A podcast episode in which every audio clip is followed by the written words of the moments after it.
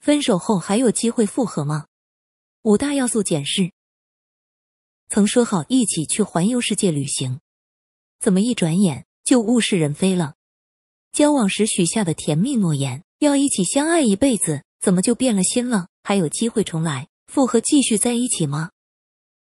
许多信众曾经都哭着过来求老佛爷过来要复合，但是往往能成功复合的只是少数，对方不是已经有新恋情，就是已经存了心不想往来了。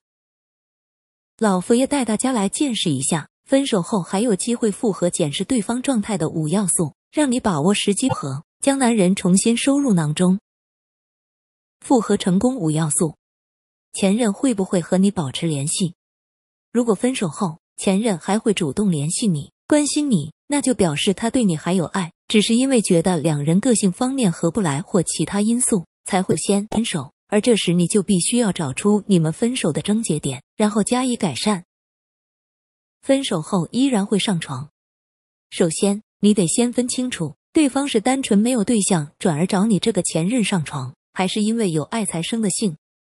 若是前者，他离不开你前任当炮友对待，那当然需要拒绝的；若是后者，那就好办了，只要你在床上耍点小心机，又会引诱他，让他离不开你，还怕他不手到擒来吗？分手后还是朋友吗？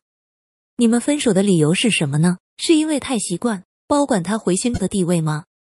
如果是这样。那代表对方对你还有感情，只是他还不自知。这时只要一个小妙招，以退为进，保管他回心转意，主动把你追回来。想挽回一招以退为进最有效，看前任对你还会不会吃醋。前任若是仍保留你的社群软件，或是还在你的生活圈内，你可以试试与其他男人的一些互动，看他会不会吃醋。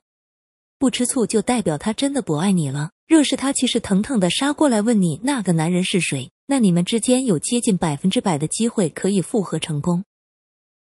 分手后前任的情绪低落，当初分手时他觉得生气沮丧，但过了好几天甚至几个星期，他仍有同样的情绪，这个特征就表示他仍是在乎你的。